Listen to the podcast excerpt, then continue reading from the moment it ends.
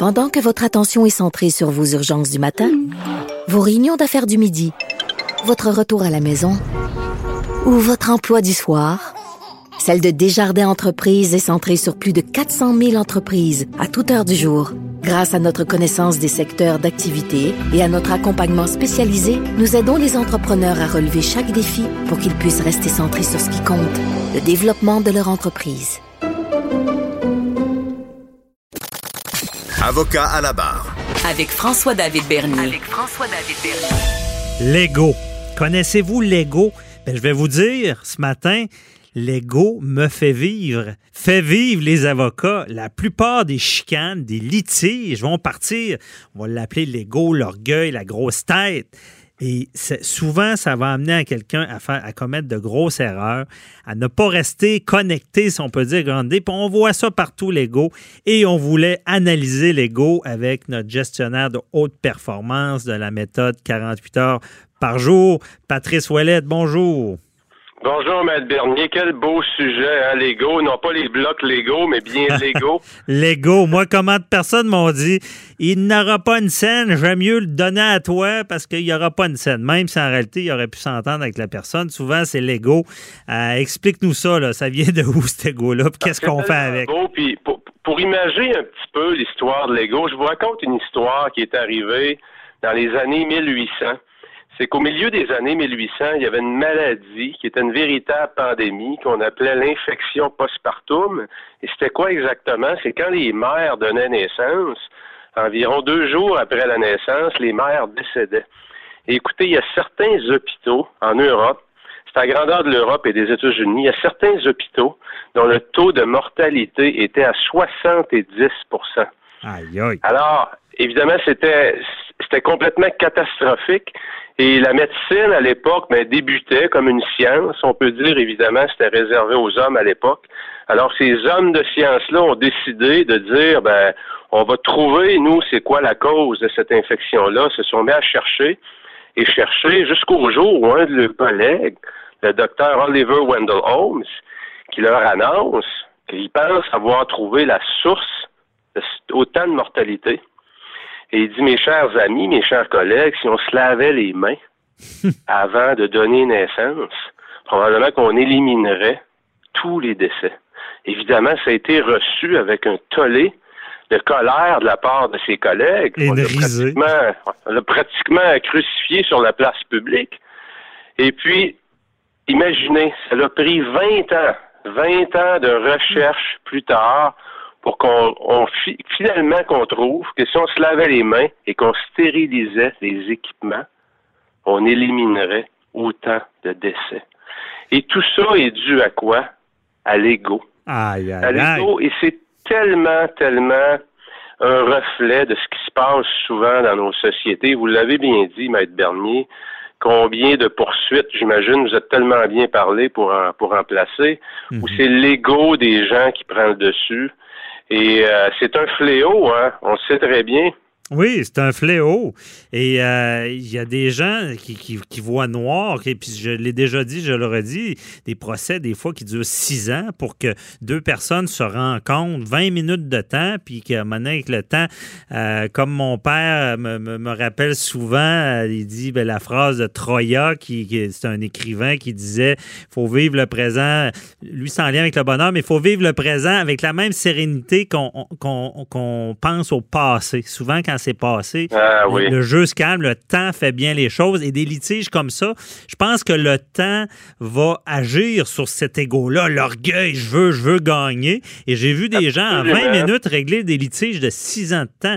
Mais Patrice, à, t'avoir, parce que tu es en gestion et j'imagine que c'est du poison, ça. Est-ce qu'il y a, des, trucs, une façon de faire pour euh, diminuer son ego? Et euh, comme je t'ai déjà entendu dans une chronique, tu disais que l'ego nous servait aussi. Ben oui, parce que l'ego a tellement mauvaise presse. Faut pas oublier une chose, par contre. L'ego, c'est une forme d'énergie aussi. Et lorsqu'elle est bien utilisée, c'est ce qui va propulser des carrières plus haut. C'est ce qui va amener les gens à aller beaucoup plus haut, à amener leur entreprise plus haut. Prenez euh, Elon Musk, Jeff Bezos. Mhm. C'est des gens qui ont des gros égos, mais leur ego leur permet aussi euh, de foncer lui permet de prendre des risques. Mhm. Le danger, c'est qu'il faut pas confondre non plus avoir le gros ego et être confiant. C'est deux choses différentes, mais en même temps, la ligne est mince entre les deux. Il y a des gens, des fois, je sais pas si ça vous est déjà arrivé, de rencontrer des gens, ils rentrent dans une salle et juste en rentrant, on sent qu'ils imposent le respect. Ils dégagent la confiance. Là, on n'est plus dans la zone de l'ego. Donc, c'est des gens confiants qui, cette énergie-là qu'ils transmettent, c'est qu'ils ont réussi à bien gérer cette énergie de l'ego. Et ça se transmet en stimuli pour le reste de l'équipe plutôt que se transmettre en détruire sa propre équipe. Mm-hmm. Et quand on monte, on gravit, écoutez, j'ai eu la chance d'avoir une grande carrière dans l'automobile et moi aussi, je me suis fait prendre un peu à ces pièges-là, où à un moment donné, on a du succès, on a du succès, on a énormément de succès. Qu'est-ce qui arrive? On finit par perdre un petit peu le contact avec son équipe, avec la réalité, parce qu'on est convaincu que tout ce qu'on touche va nous amener du succès. Et mm-hmm. c'est là que la zone est dangereuse on finit par se ramasser seul au sommet. Et puis là, on se demande, comme gestionnaire, pourquoi on n'est pas au courant de ce qui se passe dans l'entreprise? C'est parce qu'on fait fuir le monde avec notre ego qui est devenu trop gros. Mm-hmm. Et c'est un piège qui est dangereux. Mais c'est dangereux, puis c'est dur à gérer. Parce que moi aussi, je, veux dire, souvent, ça, ça prend une forme d'ego, de confiance, puis euh, souvent, on va avoir des résultats, on va avoir des, victoires, puis là, après ça, comment la freiner? Tu sais, des, des, fois, je donne l'exemple, on arrive dans, dans, un groupe, puis là, on est en forme, puis on parle, on prend de la place, on écoute moins, on prend beaucoup plus de place. Puis souvent, notre ego, on est fier de nous, bon, on va... Mais à un moment donné, il faut savoir la diminuer, rester groundé. Comment on fait ça? Ben, écoutez, je, je vous dirais que c'est il y a un gros travail à faire sur soi-même parce qu'en partant, il faut qu'il y ait une prise de conscience. Il y a des gens qui sont pas conscients, qui ont un gros ego. Et souvent, c'est là, ça lui prend euh, ça lui prend, comme on dit en bon québécois, une bonne claque sur le nez. Ouais. Pour, pour, pour, pour qu'ils réalisent que, regardez dans les Navy SEAL, pour prendre cet exemple-là, on s'entend que c'est des gens qui atteignent des hauts sommets, et c'est presque tout, ils ont tous des gros égaux, mais quand l'ego devient trop gros, qu'est-ce qu'ils font là-bas? C'est qu'ils mettent la personne dans une position d'échec. Ah Pour s'assurer que la personne, sa prochaine mission, va être un échec. Ça fait quoi vivre l'échec? Ça nous remet les deux pieds par terre. Ah oui, ils le font exprès? Oui, absolument. Regardez le sport dans lequel c'est le plus classique, c'est la boxe. La boxe, on le voit avant les matchs, les égaux sont tellement gros. Mhm. Il y a pratiquement pendant les conférences de presse, souvent des combats pendant la conférence de presse, tellement les égaux sont gonflés. Et après le match, il y en a un des deux qui va perdre, c'est sûr. C'est drôle, on n'entend plus ça, hein? Non, oh, c'est comme si l'échec nous ramène. Donc, c'est important de, de faire attention, surtout si vous faites partie de ceux qui ont beaucoup de succès, faites attention, gardez vos deux pieds connectés comme il faut, bien au sol. Parce que sinon, ça devient une zone dangereuse. Et regardez dans le sport, il y a tellement de beaux athlètes qui ont atteint des hauts sommets. Je pense à Usain Bolt. Mhm. Usain Bolt arrivait sur le terrain, était toujours en, train de connecter avec la foule, il restait connecté sur le terrain. Pour moi, le modèle d'athlète qui a réussi au plus haut niveau et en affaires aussi, et qui représente une maîtrise, je dirais pas parfaite, mais pas loin de son ego, c'est Georges Saint-Pierre. Oui. Georges Saint-Pierre a toujours été gentil, courtois, en conférence de presse, authentique. Euh, c'est un exemple, je crois, à suivre pour un gestionnaire qui a du succès.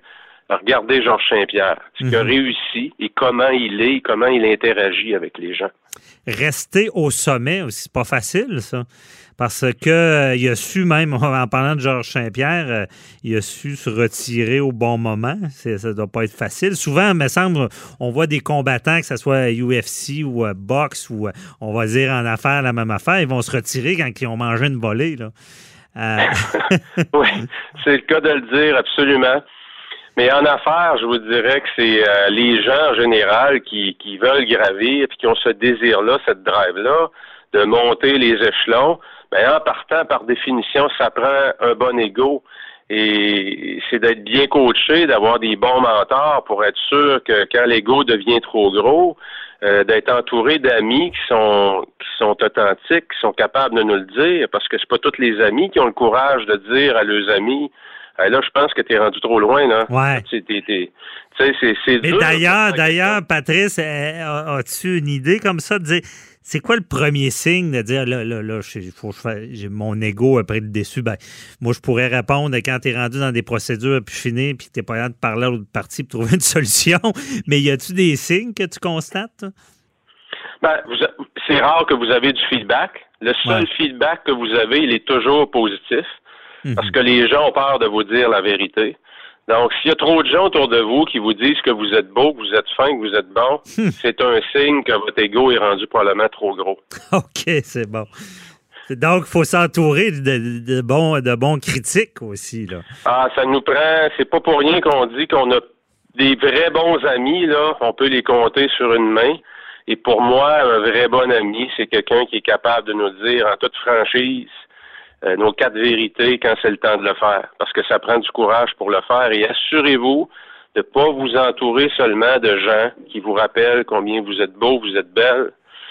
Ça vous en prend qui vous disent que ça fonctionne pas, là. T'es pas sur la bonne track. Mm-hmm. Non, c'est ça. Des, gens qui nous rappellent. À l'inverse, il y en a qui s'entourent de mauvais monde. Ça, c'est un autre dossier. Mais de, de, comprendre puis vraiment de rester euh, groundé, euh, on, te comprend bien. Donc, euh, merci beaucoup, Patrice Ouellette, de ces bons conseils de gestion.